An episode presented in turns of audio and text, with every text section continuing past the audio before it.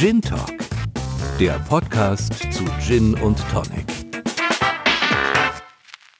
Herzlich willkommen zu Folge Nummer 10 von Gin Talk, dem Podcast für Gin und Tonic. Am Mikrofon heute wieder wie immer Fabian und Judith. Zehnte Folge. Es ist ja schon eigentlich so ein kleines Mini-Jubiläum. Ja, wir feiern ja auch gerade mit Gin. Genau, Natürlich. Genau, hier stehen schon drei Flaschen vor uns, die können wir uns dann gleich einschenken. Das machen wir dann später in der Gin-Vorstellung, aber wir haben uns natürlich gedacht, naja, so eine kleine Jubiläumsfolge, da müssen wir uns auch ein bisschen was Besonderes überlegen und haben ein Interview äh, für euch heute vorbereitet. Das ist schon deutschlandmäßig zumindestens ziemlich hochkarätig. Auf jeden Fall, wir haben uns ins Zeug gelegt für euch und äh, die Stuttgarter Ginmacher kontaktiert und ihr dürft euch auf ein tolles Interview mit denen freuen. Also der 2018 äh, irgendwie meist prämierte Gin, äh, irgendwie unter anderem auch äh, bester Gin der Welt und was auch immer. Man kann ja von diesen ganzen Auszeichnungen halten, was man will. Aber da gewinnen auf jeden Fall keine schlechten. Und auch sonst machen die Jungs da aus Stuttgart einiges richtig. Und das hören wir gleich dann bei dir im Interview. Und was ich mir für die Gin-Vorstellung überlegt habe, ich habe ja immer drei Gins, die ich dann vorstelle. Heute übrigens alle drei aus Deutschland ich habe gedacht, ich nehme jetzt mal alle zehn, die wir bisher interviewt haben und überlege, welcher ist denn mein ganz, ganz persönlicher Favorit. Das hat natürlich nichts damit zu tun, dass die anderen besser oder schlechter oder wie auch immer sind, sondern es ging jetzt einfach mal um meinen persönlichen Favoriten. Ähm, und da ich weiß, dass von den anderen, die ich rausgesucht habe, auch einer davon zumindestens äh, bei dir ganz gut ankommt, äh, hoffe ich, dass ich auch damit äh, deinen Geschmack getroffen habe. Ähm, das ist nämlich einer aus Norddeutschland. Wir verraten die Namen heute mal nicht vorweg, also müsst ihr dranbleiben und bis zum Ende hören. Äh, und einen aus Süddeutschland. Ähm, also wir haben heute drei, drei deutsche Gins in der Gin-Vorstellung. Da könnt ihr euch drauf freuen. Also bleibt dran.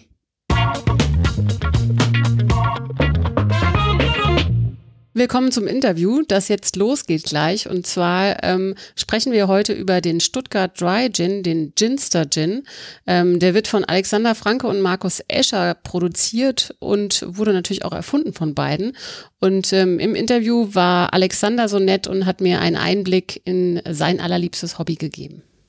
Ja, gerne. Also mein Name ist Alexander. Ich bin einer von den zwei Gründern und Machern von Ginster, Stuttgart Dry Gin. Meine bessere Gin-Hälfte ist der Markus Escher, der der Sohn von dem Winzer-Ehepaar Escher ist. Und da sind wir auch schon beim Thema. Also ähm, Winzersohn, die haben ein Weingut. Dort steht auch unsere Brennerei in Schweigheim. Das ist äh, ganz in der Nähe von Stuttgart, also direkt vor den Toren von Stuttgart. Unser Firmensitz ist in Stuttgart-Bad Cannstatt, also im ältesten Stadtteil von Stuttgart.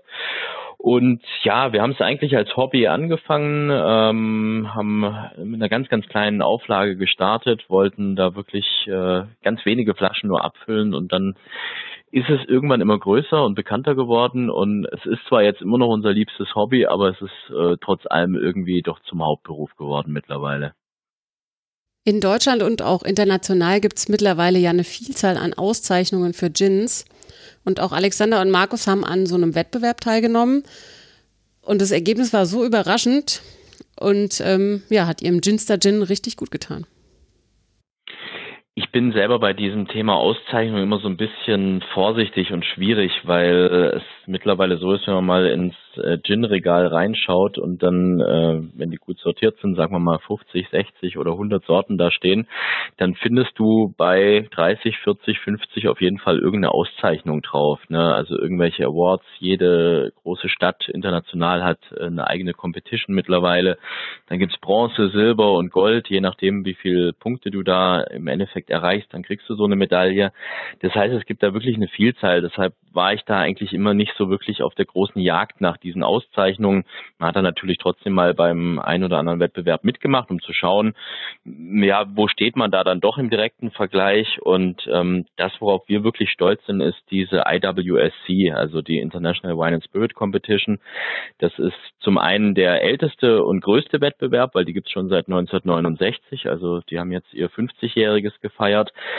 Äh, es ist wirklich ein großes Treffen von allen bekannten Leuten. Also unsere Laudatio hat zum Beispiel der Fasundo Bacardi gehalten. Das ist der Ururenkel der Bacardis. Ist ja bis heute noch zum Teil im Familienbesitz. Also es ist einfach ein äh, Milliardär, der sich wirklich in der Spirituosenbranche auskennt und am Ende äh, ja über uns ein bisschen was erzählt hat am Mikrofon. Das war äh, wirklich für uns eine ganz, ganz große Ehre. Und da war es so, dass wir nicht nur die Medaille gewonnen haben, sondern letztendlich die Trophy. Also es war nicht nur so, dass wir jetzt wirklich einer von den Goldmedaillengewinnern waren, sondern wir waren am Ende die Nummer eins, also der mit den meisten Punkten und das von über 600 Einreichungen aus 90 Ländern.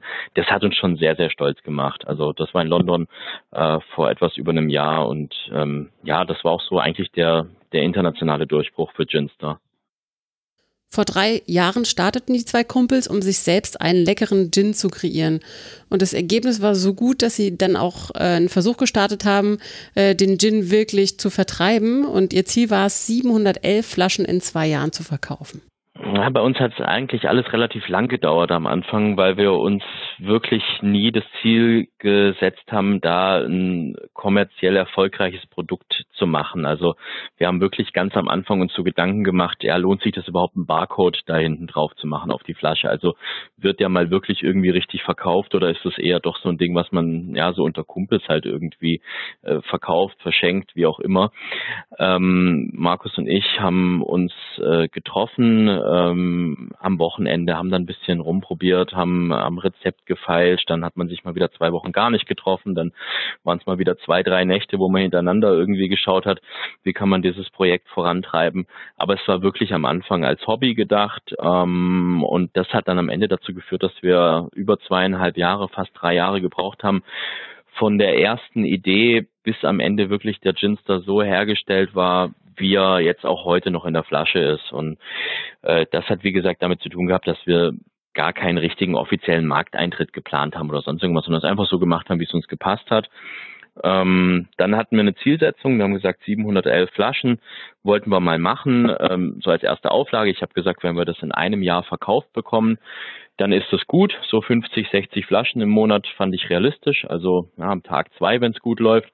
Wir haben gesagt, wenn sich diese 711 Flaschen innerhalb von zwei Jahren nicht verkaufen, dann lassen wir es aber auch. Also dann ist es wirklich ein Hobby gewesen, ein einmaliger Versuch und dann war es ganz lustig und nett, aber auch nicht mehr und nicht weniger. Und dann waren wir halt nach fünf Tagen ausverkauft. Es war Ende 2016 im Dezember, äh, also jetzt vor etwas über drei Jahren. Und das war dann eigentlich so der Start, dass wir dann gucken mussten, dass wir nachproduzieren mussten, dass wir ähm, gucken mussten, dass die Qualität gleich bleibt, dass der Geschmack gleich bleibt. Und so ist es dann irgendwann immer größer geworden, immer mehr Kunden, äh, nicht nur Stuttgart, sondern auch überregional, international irgendwann. Ähm, also insofern, äh, ja, kann man sagen, ähm, ungeplant und deshalb alles ein bisschen mehr Zeit gebraucht, bis die erste Flasche im Regal stand. Das ist jetzt drei Jahre her. Das Interesse am Ginster Gin war riesig, also musste einfach mehr produziert werden. Und was einmal gelingt, sollte eigentlich auch ein zweites Mal klappen, aber so ganz sicher waren sich die beiden Ginmacher dann nicht. Wir haben damit wirklich nicht gerechnet und haben tatsächlich erstmal schauen müssen, ob wir das nochmal so hinkriegen, das Rezept. Also das zweite Mal abfüllen war für uns, oder das zweite Mal auch mazerieren oder das zweite Mal ähm, ansetzen, war für uns tatsächlich das schwerste Mal, weil du ja nie weißt, kriegst du es noch einmal so hin. Wir hatten dann wirklich großes Glück, dass es funktioniert hat ähm, und dann kamen halt immer mehr Bestellungen rein und dann hatten wir auch kurzzeitig mal so ein bisschen die Sorge, ob das nicht alles zu viel und zu groß für uns wird, weil Markus ist halt immer noch der Winzersohn, das heißt, der muss im Weingut mithelfen. Das war auch damals so, damals noch mehr als heute. Ähm, ich hatte auch noch meinen normalen Job und man musste natürlich immer gucken, dass man alles irgendwie unter einen Hut bringen kann. Und wir haben es dann irgendwie gemeistert.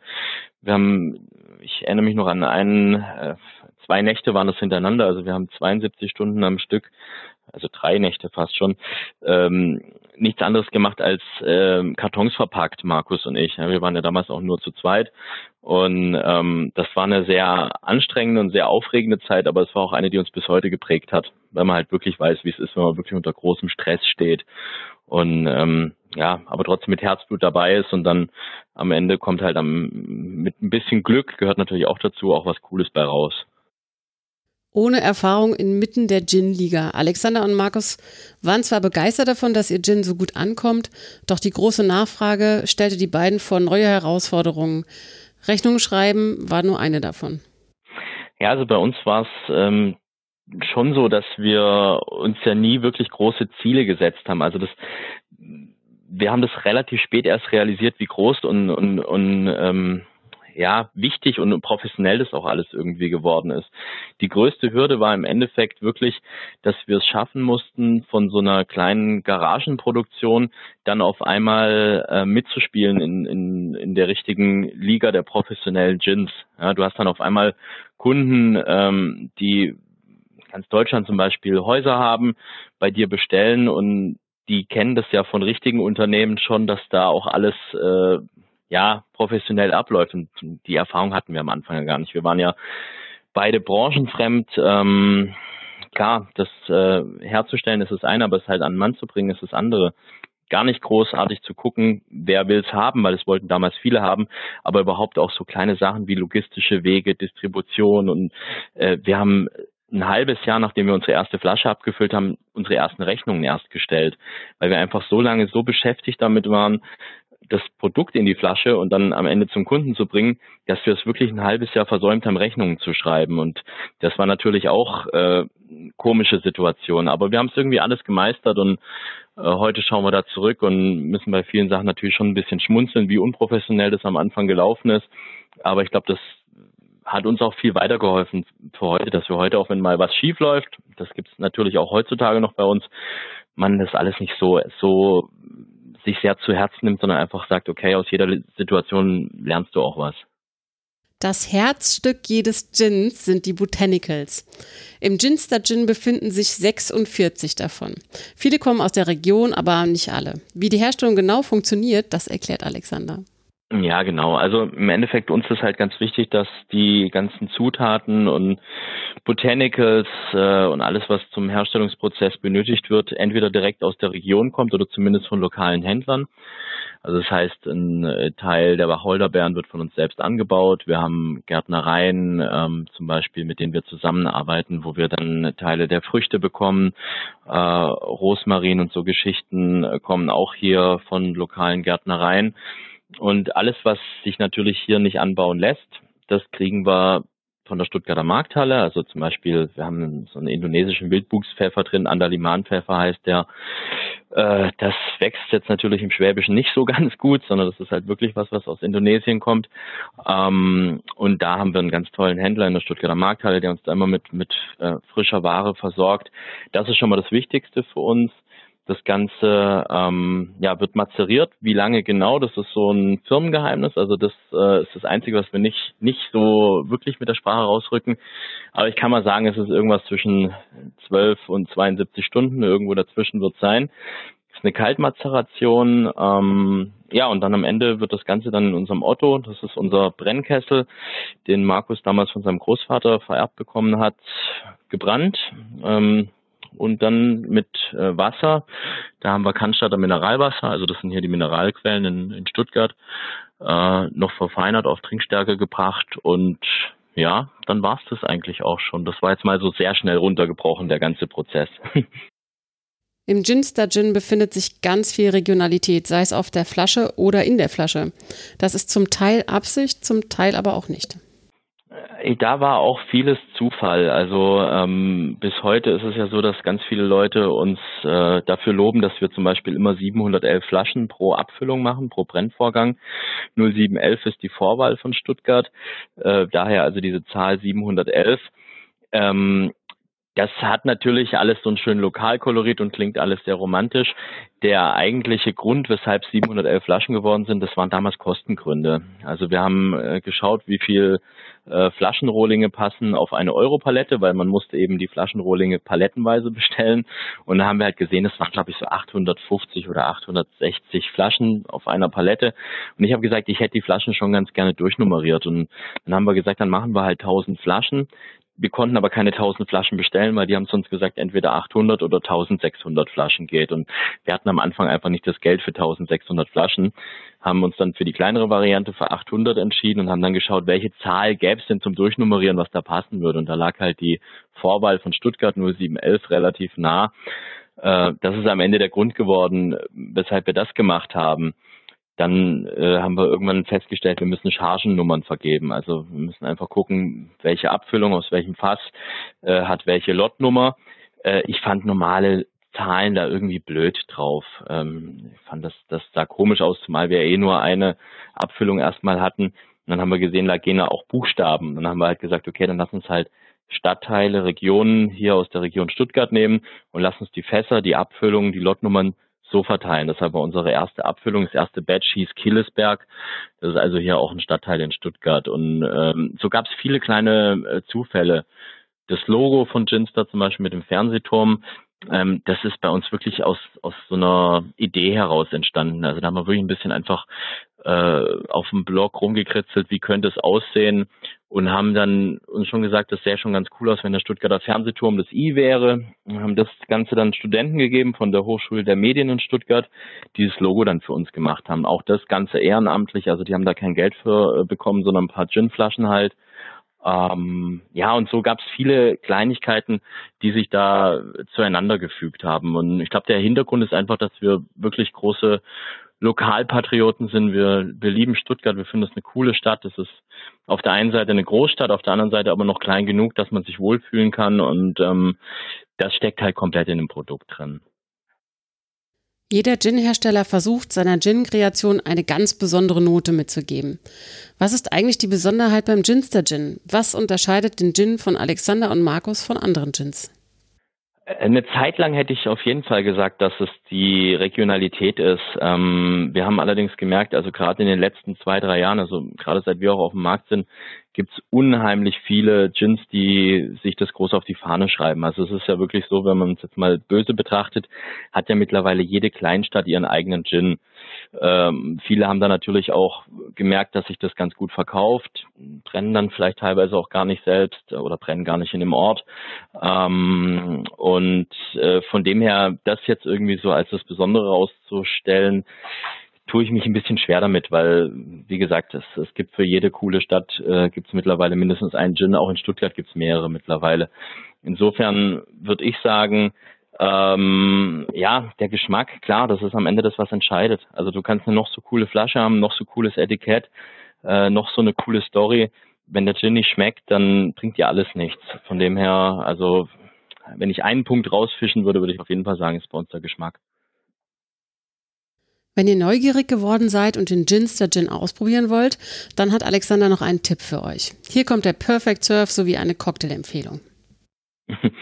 Ja, also es ist eigentlich ganz witzig. Wir haben äh, tatsächlich diesen Award damals in, in London, die IWSC, ja für den besten Gin für Gin and Tonic gewonnen. Die haben es mit dem Fever Tree Indian Tonic äh, probiert. Also alle Sorten wurden mit dem, oder alle Gins, die da mitgemacht haben, wurden äh, mit demselben äh, Indian Tonic von Fever Tree verköstigt. Äh, finden wir auch sehr gut. Ähm, Wenn es jetzt rein um Gin and Tonic geht, würde ich sagen, das Fever Tree Mediterranean ist fast sogar noch ein bisschen besser, weil es einfach so ein bisschen würzig floral ist und das mit unserer Zitrusnote, das passt halt einfach ganz cool. Also es ergänzt sich sehr schön. Wir machen es am liebsten so, dass wir da noch einen Rosmarinzweig mit reinmachen, schöne frische Zitronenzeste und ähm, ja, das ist eigentlich so der, der Gin Tonic, wie wir ihn am liebsten trinken. Äh, Cocktails, also alles, wo irgendwie Zitrone mit drin ist, passt bei uns halt ganz gut. Wir, Gin Fizz zum Beispiel finde ich ein sehr, sehr cooles, leckeres Getränk. Ein Gimlet funktioniert auch super mit, mit unserem Ginster. Ähm, ja, also ich bin mittlerweile wirklich so, ich, ich probiere tagelang Sachen aus. Ich habe jetzt in, in Rom äh, waren wir beim Heinz Beck, das ist einer der bekanntesten Köche der Welt, der hat drei Michelin-Sterne in, im Waldorf Astoria, im, im La Pergola ist der. Der hat einen frischen ähm, Granatapfelsaft zum Beispiel genommen mit unserem Gin, eins zu eins vermischt, ein kleines bisschen Tonic Water drauf, und das Ganze dann nochmal auf Eis geshakt, obwohl Tonic Water schon drin war, also eigentlich Todsünde, aber es hat am Ende richtig gut geschmeckt. Also einfach rumprobieren, das ist, glaube ich, so das Wichtigste immer. Wenn man ein Ziel erreicht hat, von dem man nie geträumt hätte, es zu erreichen, ist es schwer, sich neue Ziele zu setzen.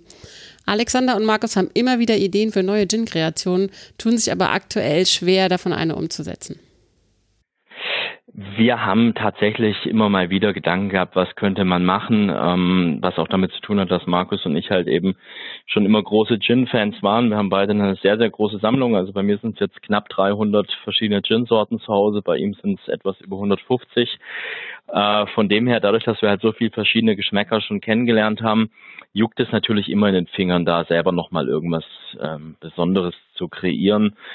Aber es war tatsächlich so, ähm, spätestens als wir den Award bekommen haben, haben wir einfach gemerkt, die Leute würden uns auch dauerhaft wirklich an dem einen Produkt messen. Und dann musst du wirklich irgendwas erfinden oder irgendwas machen, was so geil schmeckt, was so unique ist, dass die Leute wirklich diese hohen Erwartungen, die sie jetzt haben, dann auch tatsächlich erfüllt bekommen. Und äh, da tue ich mich einfach ein bisschen zu schwer momentan. Ich glaube, da bin ich zu sehr Perfektionist. Ich bin mega happy, mega zufrieden mit Chinster würde nie, nie wieder, also unabhängig von dem Erfolg, den es jetzt hatte, einfach vom Geschmack her irgendwas noch dran ändern. Das ist mein Lieblingsgin, ich liebe ihn, äh, würde ihn immer wieder genauso machen und jetzt bei jedem anderen, ich glaube, das, das wäre so eine, so eine harte Arbeit, da müsste ich wieder ein paar Jahre reinstecken, von dem her, ähm, glaube ich, lassen wir es zumindest geschmacklich erstmal dabei. Und was Ziele angeht, es ist immer ganz schwer zu sagen, weil wir haben uns diese, diese Ziele, die wir erfüllt haben uns oder diese Träume, die wir uns erfüllt haben, da hätten wir halt nie mit, mit gerechnet. Also mittlerweile ist es so, Ginster gibt es in Asien. Wir haben in, in China äh, ziemlich viele coole Gastronomien, Hotels, auch im Supermarkt kriegst du uns da, in Hongkong auch. Ähm, das, damit hätte man ja nie gerechnet nach drei Jahren. Von dem her, jedes Ziel, was man sich da jetzt irgendwie noch setzen würde oder so, das würde wahrscheinlich größenwahnsinnig klingen. Von dem her, wir sind happy, wie es gerade läuft. Ähm, darf gerne so weiterlaufen, auch wenn es ein bisschen schlechter laufen würde, wäre immer noch alles cool für uns. Äh, das Wichtigste ist, dass wir immer die Qualität halten, dass die Leute weiter immer Spaß mit dem Produkt haben und alles andere ist uns dann eigentlich erstmal wurscht. Das war's vom Ginster Stuttgart Dry Gin. Wir hoffen, es hat euch gefallen und ihr seid auf den Geschmack gekommen. Wir werden auf jeden Fall weiterverfolgen, was die Jungs in Zukunft entwickeln werden. Vielleicht gibt's ja irgendwann doch noch eine zweite Stuttgart Gin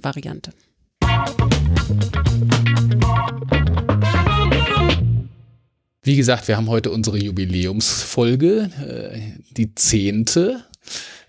Und ich habe es ja schon gesagt, ich habe mir dann überlegt, naja, also von den drei Gins, die ich normalerweise vorstelle, äh, sollte einer auf jeden Fall aus den bisherigen zehn Interviews sein und habe dann mal geguckt, wen wir da so hatten. Also wir hatten ja wirklich tolle Gins, von die denen wir, wir, von denen wir hier die Macherinnen und Macher ähm, interviewt haben, ob es jetzt ein Granit äh, war oder auch ein Humboldt, ein Gießen, ein Elbbrand, jetzt den Ginster, den Eulsberger äh, und so weiter und so fort. Also da waren ja wirklich, wirklich ganz tolle dabei. Und ich muss aber sagen, ich bin hängen geblieben ähm, und man sieht es hier auch an der Flasche. Es, Sie ist bis auf eine letzte Mini-Mini-Pfütze. Ja. Ah, so. Korken raus, ups. Ich schenke dir den mal ein. Ich hoffe, da kommt wirklich noch ein bisschen was raus. Da, kommt, zumindest, da kommt wirklich Tropfen. nur noch ein paar Tropfen raus, weil ich den echt gerne mag. Und das ist tatsächlich auch nicht die erste Flasche, ich die weiß, ich von dem habe. Wie sehr ich zu schätzen weiß, wenn du deinen letzten Tropfen mit mir teilst. Äh, es ist der, den wir in unserer allerersten Folge hatten, nämlich der Hirschberg Gin. Der riecht auch einfach so toll. Und ich finde einfach, ähm, da stimmt für mich so das Gesamtpaket. Also ich, ich trinke ihn unheimlich gerne, weil er meinen Geschmack trifft, meinen ganz persönlichen, mit so diesen Zitrusnoten äh, und diesen Mischung aus Kräutrigen und, und äh, Zitrus. Äh, man kann ihn auch wunderbar mixen. Und ähm, ich finde einfach auch die zwei Jungs, ich habe die halt auch mal persönlich kennengelernt, weil wir bei uns eine Veranstaltung gemacht haben, äh, wo wir die eingeladen haben und die waren auch dort. Und es war auch da der Gin, der am besten ankam. Und da waren auch andere äh, Hochkaräter mit dabei. Und ähm, ähm, deswegen habe ich mir für heute den nochmal rausgesucht, um euch den nochmal kurz vorzustellen, wobei ich sagen muss, ich kann die ganze Geschichte natürlich nicht ganz so gut erzählen, äh, wie der, äh, wie die Jungs das äh, können. Also hört euch auf jeden Fall nochmal Folge Nummer eins an mit dem Hirschberg Gin. Ähm, ganz kurz zusammengefasst, die Macher äh, sind mittlerweile, muss man sagen, die Hirschberg Gin GmbH. Ich glaube, als wir sie interviewt haben, war es noch die GBR. Ähm, genau. Mittlerweile läuft das Ganze so gut, ähm, dass sie das in eine GmbH umformiert haben. Das heißt ja auch, dass da ein bisschen was an Umsatz irgendwie durch die Bücher geht sozusagen. Der Gin kommt aus Hirschberg, deswegen heißt er auch so. Die Destillerie, die dahinter steht, oder die Brennerei ist Klaus Meckel, auch die ist in Hirschberg. Und ähm, es ist ein Projekt unter Freunden. Und äh, einer der beiden hat eben dann in Hirschberg gewohnt oder ist nach Hirschberg gezogen, hat dann quasi fast straßenseitig gegenüber diese Brennerei Meckel gehabt. Ähm, und, und dann haben sie erst äh, ja mit so einer Mini-Distille äh, probiert, bis sie so das Rezept gefunden haben, wo sie sagten, naja, das ist zumindest ein Gin. Wenn wir davon jetzt mal 100 Flaschen machen lassen, dann ähm, ja, haben wir auf jeden Fall, was uns schmeckt. Und wenn den keiner kaufen will, dann können wir den halt ein bisschen aufheben und dann trinken wir halt die nächsten Jahre äh, diesen leckeren Gin. Und ähm, haben einfach so nach dem Motto, ja, mal schauen, was geht. Äh, das Ganze gestartet, ähm, ohne jetzt groß schon äh, zu sagen, ah, das muss jetzt und wir bauen da jetzt eine ganze Firma und pipapo.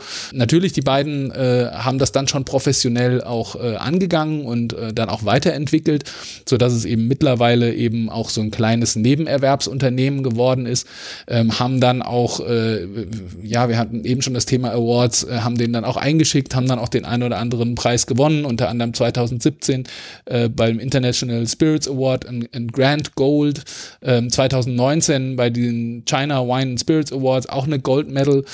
Wie gesagt, äh, kann jeder immer für sich selber äh, sagen, was er darauf gibt. Ähm, ich muss sagen, für mich absolut gerechtfertigt. Die Botanicals, die der Hirschberg drin hat, ähm, sind äh, verschiedene und unter anderem eben klar den Wacholder, dann Bitterorange, Zitrusnoten, Lavendel ähm, und dann noch, also das sind so die, die Kernbotanicals und dann noch Ingwerwurzel, Koriandersaat und noch ein paar andere, die nicht genannt werden, äh, mit denen das Ganze abgerundet wird. Also jetzt auch nicht wie jetzt eben 46, sondern eben nur eine kleinere Anzahl. Ähm, er ist eher fruchtig, floral, trotzdem mit einer gewissen äh, Würze und Kräutrigkeit, die das Ganze so ein bisschen abrundet. Und ähm, von daher äh, hat er einfach ein Geschmacksprofil, was äh, vielen, vielen ähm, schmeckt. Also ich kenne auch ein paar ja. Leute, die sagen, also da war ich sehr überrascht, den habe ich mir geholt, der schmeckt mir gut.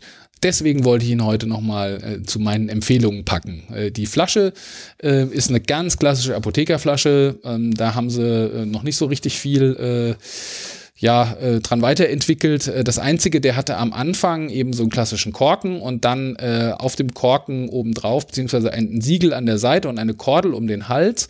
Mittlerweile äh, hat er nicht mehr äh, ja dieses Siegel vermute, und Kordel und so weiter und so fort. an der Masse.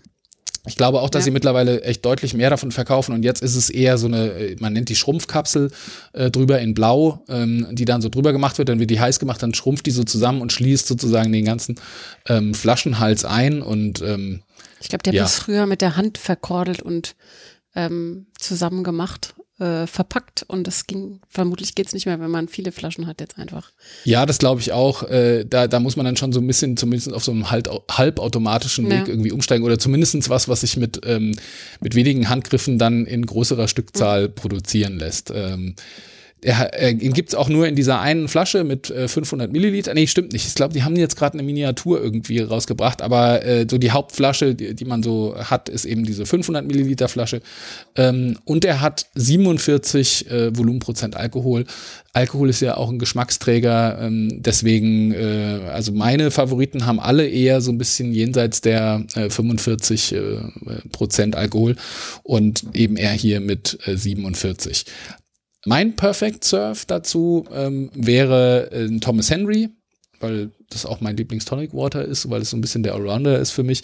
Dann ähm, ja ein Lavendelzweig vielleicht noch, äh, bietet sich ja immer äh, äh, an, dass äh, die Botanicals, die verwendet sind, man die auch noch mal so ein bisschen als Garnish, also als Garnitur mit dazu bringt und dann eine Orangenschale vielleicht noch oder man lässt die Lavendel weg, wenn man das nicht mag. Äh, äh, man kann ihn sicherlich auch äh, pur wunderbar trinken, ohne irgendwie Gemüse drin, wie manche dann so sagen. Aber rundum einfach für mich eine, eine sehr gute, trinkbare Gin Tonic Empfehlung und ja, der Hirschbeck Gin. Der nächste im Bunde ist einer, da habe ich vorhin gesagt, äh, den magst du auch ganz gerne. Habe ich da recht gehabt? Da hast du recht gehabt. Dann darfst du auch sagen, welcher das ist. Das ist der Elephant Gin. Der Elephant Gin. Kennst du die Geschichte, die dahinter steckt? Äh, nein. Dann äh, erzähle ich dir gerne mal, wer dahinter steckt und warum der so heißt, wie er so heißt und warum er so gestaltet ist, wie er gestaltet ist und so weiter und so fort. Also, die Gründer sind, äh, waren äh, ein Pärchen, sind mittlerweile verheiratet, heißen Tessa und Robin Gerlach und sind absolute Afrika-Fans. Haben den Kontinent mehrfach bereist, waren dann auf irgendwelchen Lodges, haben diesen, diesen afrikanischen Spirit sozusagen ähm, voll aufgesogen und dort ist es wohl auch so, dass man gerne auch abends mal dann so draußen sitzt nach äh, so einem Tag Safari oder was auch immer man gemacht hat ähm, und sitzt dort äh, beim Sonnenuntergang und trinkt einen Gin Tonic.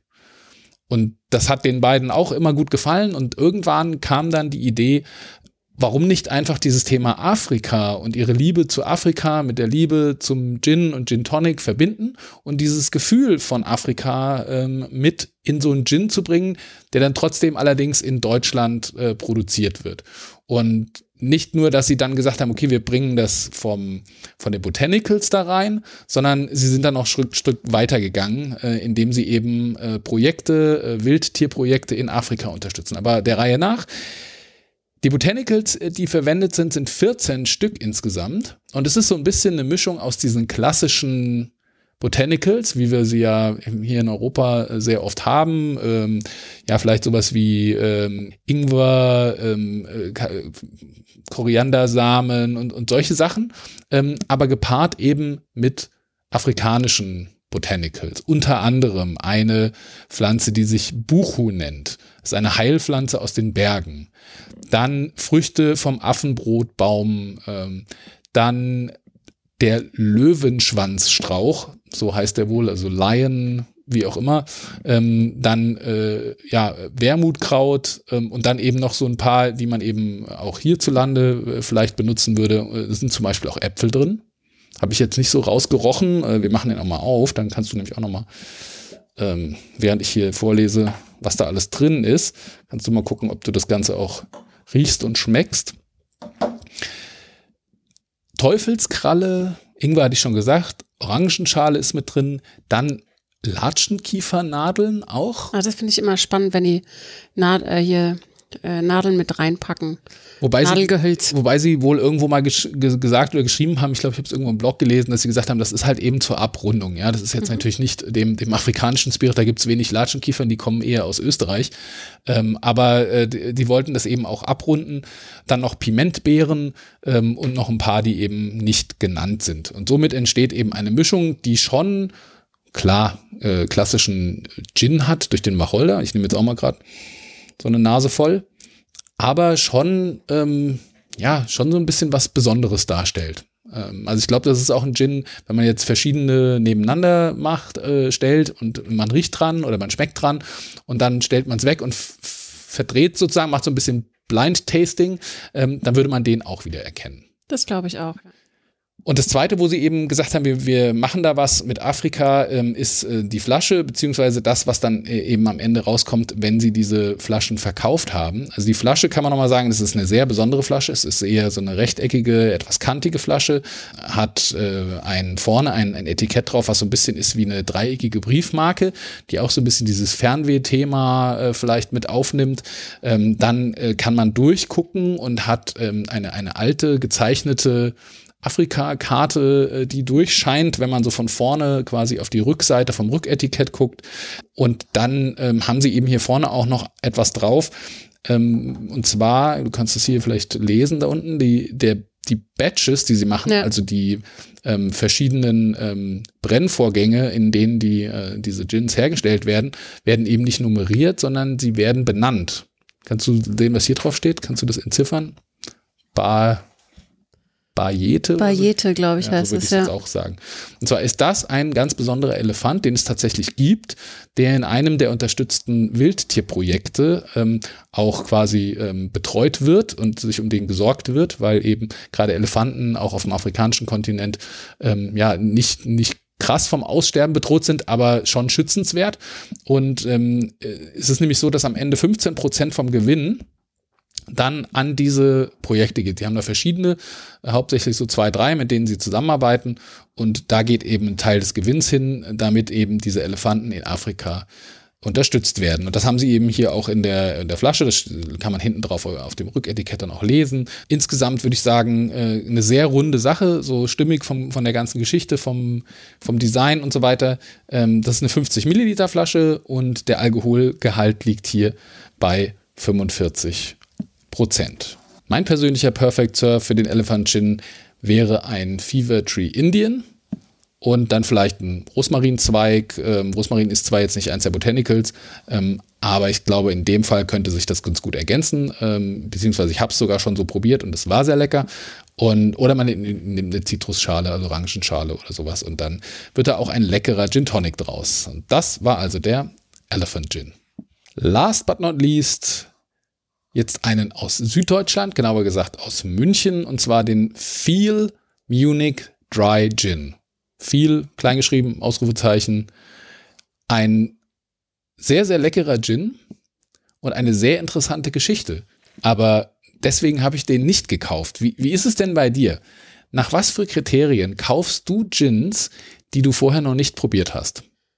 Also Empfehlung ist das größte Kriterium tatsächlich, wenn mir jemand einen Gin empfiehlt. Sonst würden wir hier vielleicht nicht Fabians kleine Vorstellungsecke machen. Korrekt. Ja. Ähm, Flasche, also Flaschendesign. Es muss mir die Flasche gefallen. Wenn mir die Flasche nicht gefällt, muss es eine Top-Empfehlung sein. Und ähm, ansonsten lese ich ein bisschen auf der Flasche, was für Botanicals so drin sind. Also ich muss aber sagen, ich kaufe sehr selten Gins, die ich so, von denen ich so gar nichts weiß. Also ich wusste von dem nichts, hab äh, vorher auch nicht gelesen. Oft ist es so, man liest irgendwo was äh, oder auf den sozialen Medien ist immer ja vielleicht, also ich folge so verschiedenen Ginstagrammern oder auf Facebook und so. Und da kriegt man immer mal wieder Empfehlungen oder man, man liest mal was und liest das quer und dann ist da eine nette Geschichte und man hat das Gefühl, okay, das wäre ja ganz interessant. Und bei dem war es tatsächlich so, äh, den habe ich eigentlich gekauft wegen der Flasche weil ich es einfach mag, wenn jemand äh, so mutig ist, einfach mal zu sagen, ich nehme jetzt mal eine ganz andere Flasche. Und die ist weil ganz anders. Die ist wirklich ganz ja. anders. Also da äh, am Anfang, äh, es gibt ja, die, kennst du diese Wellnesswasser? Ja, diese Luxus-Wellnesswasser, wo du sagst, du trinkst ein äh, Wasser und dann äh, fühlst du dich zehn Jahre jünger und was auch immer da alles drin ist, äh, besonders viel äh, Sauerstoff, keine Ahnung, also irgendwas. Und so sieht's ein bisschen aus. Vielleicht ist es ein Wellness-Gin. Vielleicht ist es ein Wellness-Gin. Also auf jeden Fall fühlt man sich danach bestimmt besser. Aber was ich total spannend fand, als ich dann den rausgenommen habe, gesagt, okay, den stelle ich mal vor, weil er tatsächlich auch wirklich sehr gut schmeckt, ähm, war dann die Geschichte, die ich recherchiert habe, die dahinter steckt. Und die finde ich echt total spannend. Also Macher oder dahinter steckt die Achternbusch Destillerie GmbH aus München. Ähm, und das ist nicht irgendwie eine Riesenfirma oder was, sondern es ist Corbinian Achternbusch. Einer junger Mann, ähm, der eigentlich im Hauptberuf Textilpflegemeister ist und in der elterlichen Textilreinigung. Also die haben eine klassische familiengeführte Textilreinigung. Ja, wo die Leute ihre Hemden abgeben, Hosen und so weiter. Da arbeitet er sozusagen Montag bis Freitag äh, und dann äh, am Feierabend und am Wochenende hat er sich peu à peu tatsächlich hinten im Hinterhof, hinter der äh, Wäscherei oder der Textilreinigung, hat er sich eine kleine Distillerie aufgebaut, hat tatsächlich eine ähm, ja, Kupferbrennanlage sich gekauft, hingestellt, hat äh, Lehrgänge besucht, hat ähm, ja das Brennrecht erworben äh, und so weiter und so fort. Er hat wirklich so ähm, peu à peu sich das alles aufgebaut und das Ganze eigentlich als Schnapsidee nach einem Besuch auf der Wiesen, also auf dem Oktoberfest. In, die Münchner sagen eben, das ist die Wiesen. Und er hat äh, ich im Interview ge gesehen und da hat er erzählt, also ich war irgendwie auf dem Heimweg und ich war schon immer gerne äh, Gin-Trinker und hatte so ein bisschen einen Sitzen von der Wiesen, äh, trinkt mir ja hauptsächlich Bier oder eigentlich nur Bier ähm, und dachte, oh, jetzt irgendwie so ein Gin oder Gin Tonic, so als vielleicht als Konterpart zu dem ganzen Bier und so weiter. Und ähm, ja, dann äh, hat er ein bisschen weitergesponnen. Manchmal ist er so, äh, äh, man, man lässt dann den Gedanken freien Lauf und dann sagt er, oh, du könntest auch mal einen eigenen machen. Und dann äh, hat er das Projekt äh, wirklich tatsächlich äh, angenommen und hat äh, geguckt und gemacht und recherchiert äh, und war auf einer Messe und hat dann mit den Herstellern für diesen Brennanlagen gesprochen und so weiter und so fort.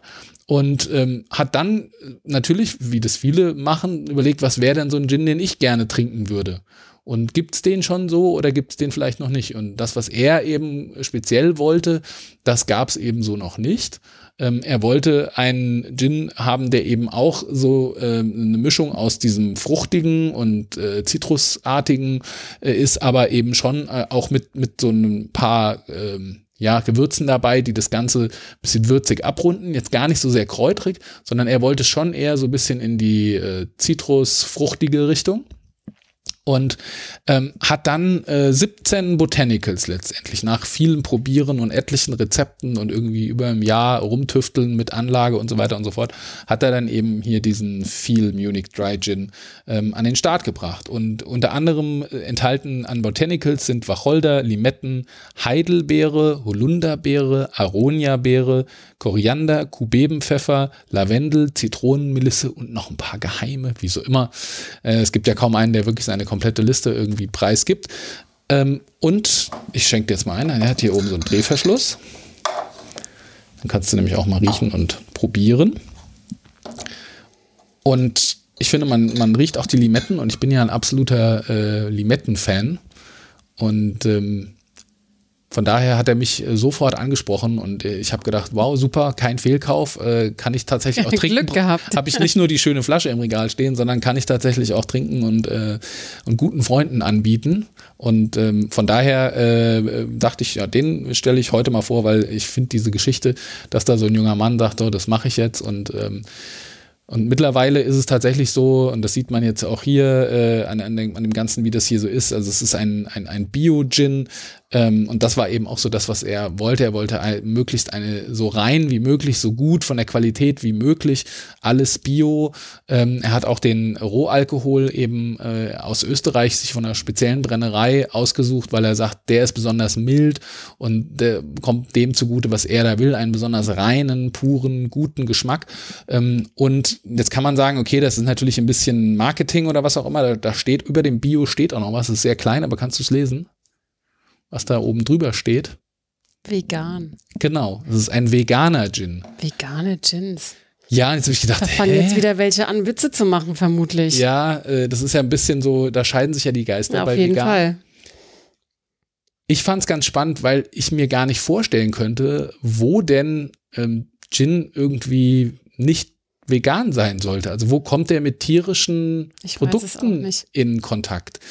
Und tatsächlich ist es so, dass gerade wenn du von einer industrielleren Herstellung ausgehst, also die größeren Gins oder die eher auf Masse produziert sind, die werden am Ende über ähm, ja, tierische Proteine gefiltert.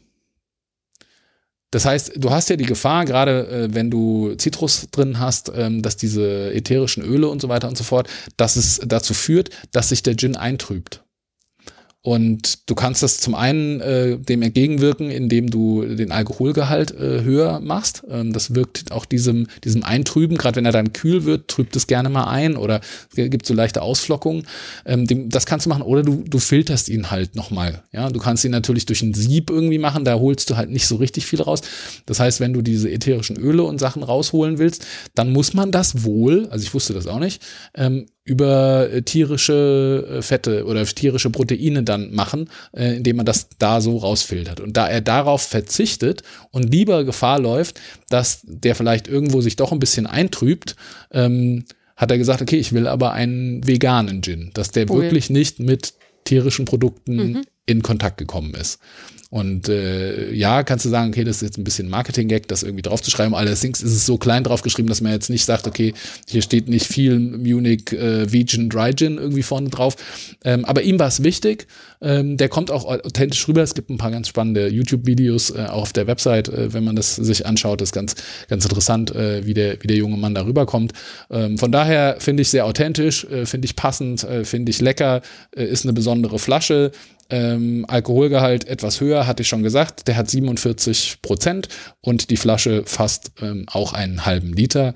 Ähm, und mein Perfect Surf, den ich ähm, an der Stelle empfehlen würde, wäre wieder das Thomas Henry, ähm, weil ich finde, dass das auch mit Zitrus-Gins immer ganz gut harmoniert. Ein, äh, ja, vielleicht auch hier äh, ein Lavendelzweig, Orangenschale, irgendwie sowas, was so ein bisschen eher in die äh, florale äh, Richtung geht oder ähm, ja, in die Zitrusrichtung. Ähm, und dann hat man auch hier einen ganz hervorragenden Gin Tonic beim Feel Munich Dry Gin. Und jetzt machen wir ein bisschen Marketing für den guten Mann, denn sein Slogan ist Drink it, feel it, love it. Das gilt für alle Gins bei mir. Ja, bei mir irgendwie auch.